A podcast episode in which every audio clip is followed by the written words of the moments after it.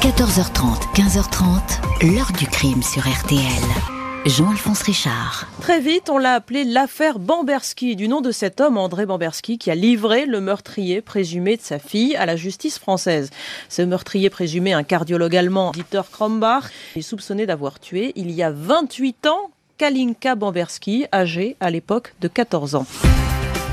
Bonjour, 29 ans, c'est le temps qu'un père a mis pour rattraper le meurtrier de sa fille et le faire juger devant une cour d'assises. Toutes ces années, André Bamberski aura porté tout seul, à bout de bras, ce combat où la justice s'était montrée tout d'abord inerte, avant de se révéler impuissante, puis désarmée. À l'été 1982, André Bamberski était à 1000 kilomètres de l'Allemagne quand il a appris la mort dans ce pays de sa fille Kalinka, 14 ans, parti rejoindre sa mère, remariée à un médecin le docteur Dieter Krombach. Le père ne va jamais croire à un accident. Il va s'interroger, chercher et peu à peu voir apparaître derrière la silhouette du docteur Krombach un agresseur sexuel, un pervers manipulateur, un meurtrier. Les enquêtes qui vont suivre vont lui donner raison, même si le suspect numéro 1 va rester très longtemps hors d'atteinte. Il faudra donc qu'il aille lui-même le chercher de l'autre côté du Rhin. Fallait-il se faire justice pour obtenir justice Était-ce donc le seul moyen pour approcher la vérité? Question posée aujourd'hui à nos invités.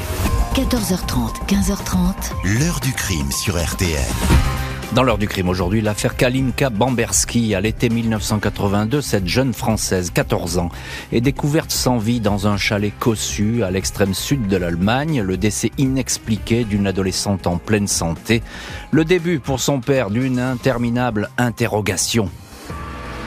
Samedi 10 juillet 1982, vers 9h du matin, Daniel Gonin est réveillé en sursaut par son nouveau mari, le docteur Dieter Krombach, 47 ans. Celui-ci a les yeux exorbités et ne cesse de répéter un prénom, Kalinka, Kalinka.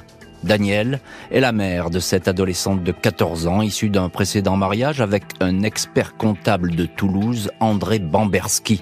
La jeune fille, mince et blonde, est venue passer quelques jours de vacances dans le luxueux chalet de son beau-père à Lindau, au pied des montagnes qui surplombent le lac de Constance. La mère se précipite dans la chambre de sa fille, mais c'est un corps froid, recroquevillé sur son lit qu'elle découvre. Le pouls est absent.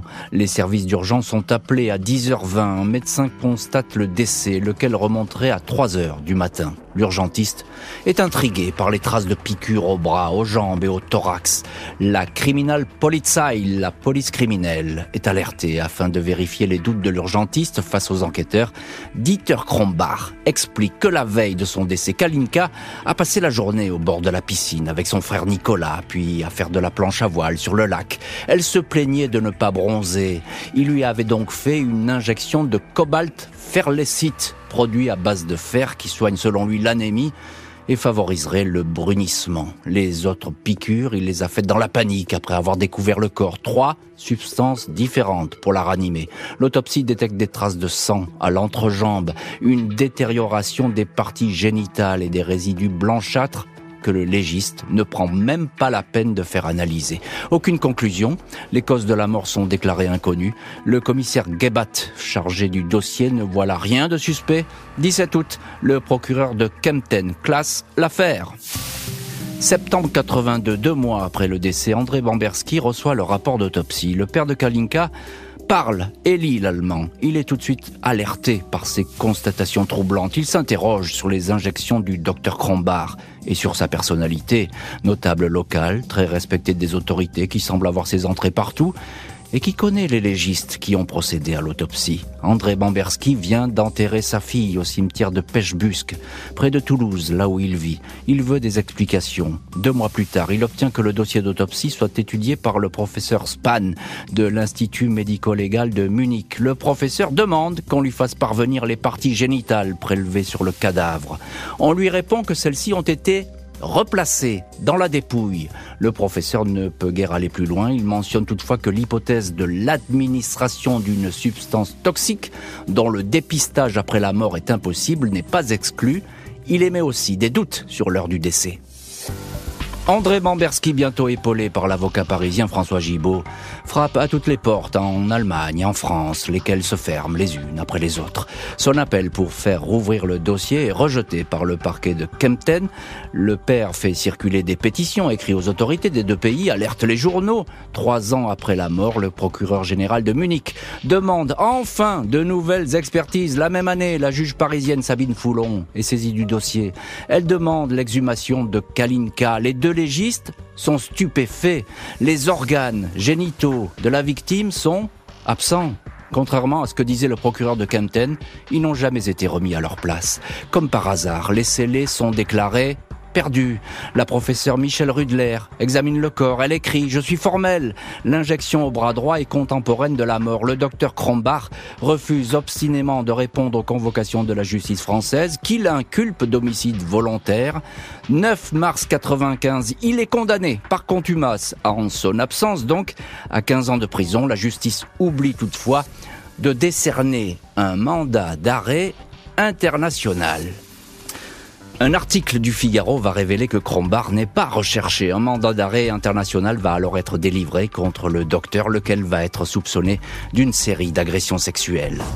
11 février 97, 15 ans après la mort de Kalinka, le nom du docteur Dieter Crombard réapparaît. Une jeune patiente, Laura S., âgée de 16 ans, dit être allée le consulter pour des maux d'estomac. Le médecin lui a administré trois sédatifs. Elle a sombré dans un demi-sommeil mais elle se souvient qu'il l'a déshabillée, violée, a fait sa toilette et l'a rhabillée. Elle porte plainte. L'expertise médicale accable Crombard qui finit par reconnaître une erreur de jugement. Il comparait le mois suivant devant le tribunal de Kempten. Pour lui, c'était juste un spectacle. Son attitude était bravache. Il n'a expliqué aucun regret, confie un témoin. Cinq femmes font alors savoir qu'elles ont subi le même sort, mais le tribunal rejette les plaintes. Le docteur Crombard, 62 ans, est condamné à deux ans de prison avec sursis. Il est libre. En Allemagne, la presse s'étonne de ce verdict de clémence. En France, André Bamberski voit à travers cette condamnation la preuve supplémentaire que Crombach est un violeur à la seringue. Le père de Kalinka continue à faire le siège du médecin jusque sous ses fenêtres dans la petite ville de Lindo, distribuant des tracts alertant l'opinion sur un homme qui se dit désormais malade du cœur. Il déclarera un jour avoir été victime de sept infarctus. 7 janvier 2000, le docteur Crombard est dans le train qui relie la gare de Saint-Margrethen en Suisse à celle de Bregenz en Autriche. Les douaniers de Bregenz l'interpellent car quelques semaines auparavant, André Bamberski a fait la tournée des postes frontières suisses et autrichiens, expliquant que le dénommé Crombard était recherché par la France. Le médecin est écroué à la prison de Selkirch. Les autorités françaises demandent son extradition 2 février. Le tribunal d'Innsbruck estime qu'aucune suite ne peut être donnée à cette requête aucune assignation à résidence en Autriche n'est ordonnée. L'insaisissable Dieter Krombach retrouve la liberté. Il repart en Allemagne sans être inquiété. Le père de Kalinka et la justice française ont raté le suspect qui était à leur portée. André Bamberski et son avocat se demandent si Krombach, qui n'a cessé de passer entre les gouttes contre lequel aucune enquête n'est ouverte en Allemagne si Krombach ne bénéficie pas de protection au placé. L'homme aurait travaillé des années durant dans des ambassades. Une journaliste du Schwabische Zeitung assure qu'il est un notable parmi les notables. Rouvrir l'enquête aurait amené à déjuger trop de gens. Daniel Gonin, la mère de Kalinka, qui au début avait défendu Dieter Krombach, a divorcé et souhaite désormais qu'il soit jugé. Elle explique au juge que la nuit de la mort de sa fille, elle a dormi d'un sommeil anormal normalement lourd, l'enquête révèle que par le passé, le docteur lui a déjà donné des somnifères afin qu'il soit tranquille pour recevoir des maîtresses à la maison près du lac de Constance. André Bamberski lance une pétition adressée à la garde des Sceaux. Il écrit et demande que soient prises d'urgence toutes les mesures pour faire arrêter l'assassin et le juger définitivement.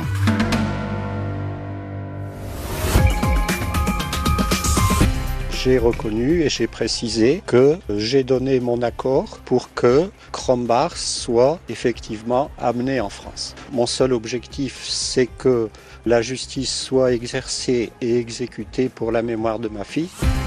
Heure du crime où nous rouvrons aujourd'hui le dossier Kalinka Bomberski, jeune française, 14 ans, retrouvée morte en Allemagne en juillet 82, où elle passait des vacances. La France considère son beau-père, le docteur Krombar, comme le meurtrier hors de portée de la justice jusqu'à ce coup de théâtre, 27 ans après les faits. Dimanche 18 octobre 2009, le commissariat de Mulhouse est averti de la présence d'un homme ligoté sous le porche d'un immeuble dans une petite rue proche du tribunal. C'est André Bamberski qui a appelé la police. Il précise que l'individu s'appelle Dieter Krombar et qu'il est recherché par la France. Les policiers découvrent le médecin allemand dans un grand état d'épuisement, blessé au visage. Il est hospitalisé. André Bamberski, qui séjourne dans un hôtel de Mulhouse, est aussitôt soupçonné d'être derrière l'enlèvement de Krombar devant le juge. Il raconte avoir effectivement accepté la proposition d'un homme originaire d'Europe de l'Est d'enlever le médecin en Allemagne. Samedi, il a reçu un appel lui demandant de se rendre tout de suite à Mulhouse. Il avait avec lui 20 000 euros pour le ravisseur. André Bamberski est mis en examen pour enlèvement placé sous contrôle judiciaire. Les autorités françaises n'ont rien fait pour son extradition compte tenu de la prescription. Il allait être absous. Je voulais en finir avec cette affaire qui mine ma vie, dit Bamberski. Dieter Krombar, 74 ans, recherché par la France depuis 1993 et transféré à Paris. Il dément être impliqué dans la mort de Kalinka. Son avocat, maître François Serre, dénonce l'enlèvement, demande une remise en liberté. Mais le médecin est écroué à la prison de Fresnes. Malgré ses demandes répétées, le docteur Krombar va rester en détention jusqu'à son procès en assise. Mardi 29 mars 2011, Dieter Krombar, 75 ans, vieilli, amaigri, affaibli, se déplaçant avec une béquille dans le box de la cour d'assises de Paris. Procès interrompu au bout de trois jours, l'accusé a fait un malaise cardiaque. Six mois plus tard, 4 octobre, le procès peut démarrer. L'accusation le présente comme l'homme qui a voulu violer Kalinka et lui aurait administré pour cela un puissant sédatif. Les habitudes de Krombar sont passées au crible. Il est décrit comme un individu qui aurait des préférences affirmé pour les adolescentes. Je veux juste qu'ils disent ce qui s'est passé parce que ça fait du mal à tout le monde, dit la mère de Kalinka et ex-épouse de l'accusé. Le docteur Krombar, voûté, regard écarquillé derrière de grosses lunettes, apporte des réponses courtes, parfois confuses. Il reconnaît avoir fait une injection de cobalt ferlécite à Kalinka, mais en aucun cas il ne l'a violée et n'a voulu la tuer. L'avocat général demande que l'effet de meurtre soit requalifié en violence volontaire ayant entraîné la mort sans intention de la donner. Après deux semaines d'audience, Dieter Krombar est condamné à 15 ans de prison. André Bamberski peut mettre un point final à ce qu'il désigne comme de longues années de lutte. C'était le but à atteindre. La tenue de ce procès était nécessaire. La culpabilité du docteur Krombar ne fait pas de doute. Moi, je n'ai jamais douté. Tous les gens qui ont assisté au procès non plus, confie le père de Kalinka. Le médecin est écroué à la prison de Fresnes. Un docteur allemand qui ne va survivre que quelques mois après sa libération, ultime chapitre d'une trop longue affaire. 12 septembre 2020, le docteur Dieter Krombar, 85 ans, s'éteint à Winsen, en Allemagne, sept mois après avoir bénéficié d'une libération conditionnelle. Sa fille, qui a toujours cru en son innocence, l'avait accueilli chez elle. Dernier épisode d'un interminable feuilleton judiciaire, André Bamberski a retrouvé l'anonymat après la double condamnation du médecin allemand, sans regret, dira-t-il, d'avoir enfreint la loi afin qu'elle s'applique à un criminel. Le père de Kalinka a ainsi pu honorer le serment qu'il avait fait au début de l'affaire, sur la tombe de sa fille, dans le petit cimetière de Pêchebusque, dans les coteaux qui dominent Toulouse. Il avait alors promis de mettre tout en œuvre pour que celui qui avait ôté la vie à Kalinka soit arrêté et jugé.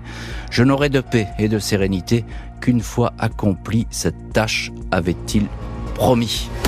L'heure du crime, présenté par Jean-Alphonse Richard sur RTL.